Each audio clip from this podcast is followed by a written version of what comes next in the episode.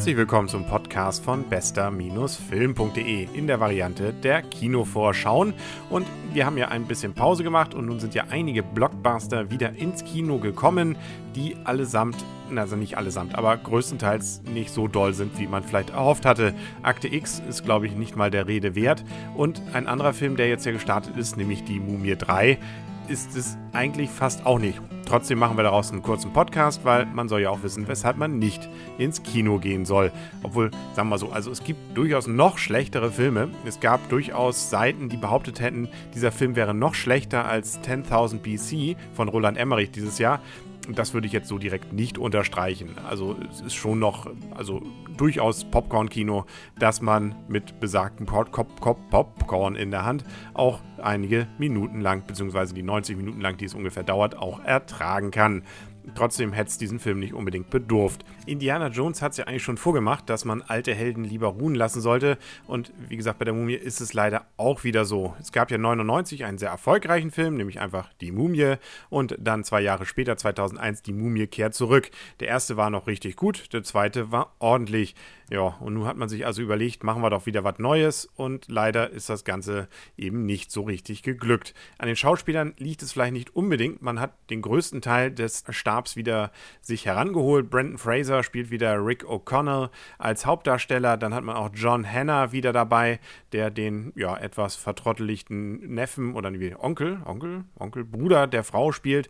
Die Frau ist diesmal neu. Das spielt jetzt diesmal Maria Bello. Evelyn McO'Connell, die Originalschauspielerin, wollte wohl nicht nochmal. Wer möge es ihr verdenken. Es ist mal wieder eine klassische Geschichte. Natürlich irgendwas Böses wurde vor vielen, vielen hundert bis tausend Jahren, um nicht zu sagen über 2000 Jahre ist diesmal her, vergraben und äh, mit einem Fluch belegt und dieser Fluch wird natürlich gebrochen. Einmal dadurch, dass Grabräuber bzw.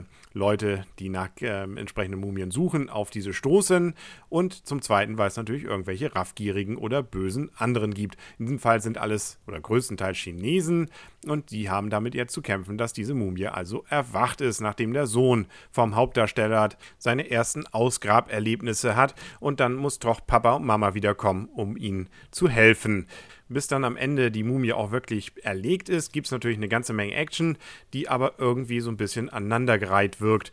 Da ist nichts wirklich Spannendes dabei, es ist alles ziemlich vorhersehbar, man weiß immer, was eigentlich ungefähr passieren wird und auch die Gags sind nicht so hammerhart, wie sie vielleicht in dem ersten oder auch zweiten Teil waren. Es fehlt einfach dieser Charme von Die Mumie 1. Da waren so ein paar kleine Gags so im Hintergrund irgendwo, kämpften dann die Mumien oder irgendjemand, ein Untoter, kämpfte mit einem anderen Untoten und dann flog man den Kopf. Gäbe hier auch, aber hier wirkt es irgendwie so ein bisschen aufgesetzt und man lässt den Film mit der Zeit über sich ergehen. Natürlich, die Trickeffekte sind nett. Es wird wieder unheimlich viel mit der Kamera rumgewackelt. Das kann einem auf die Dauer auch ziemlich auf den Kopf stoßen. Und es gibt eben zumindest einen nett bösen Bösewicht, der immer mal wieder sich auch verwandeln kann. Auch das ist nett gemacht. Aber trotzdem kommt auch dieser Bösewicht nicht an den Glatzkopf aus dem ersten und zweiten Teil heran. Also kurz gesagt, ein Film, den man mal gesehen haben kann. Auf Video, denke ich mal. Dafür muss man nicht ins Kino gehen. Und äh, auch auf Video sollte man schon vielleicht ein bisschen was vorher getrunken haben und absoluter Fan vielleicht dieser Serie sein oder vielleicht auch gerade deswegen nicht diese Filme gucken, weil dann macht man sich vielleicht die alten kaputt. Also einfach mal die alten wieder rausholen. Jetzt, wo ja fast zehn Jahre vergangen sind, seit der erste rausgekommen ist, kann man sich den ja mal wieder angucken.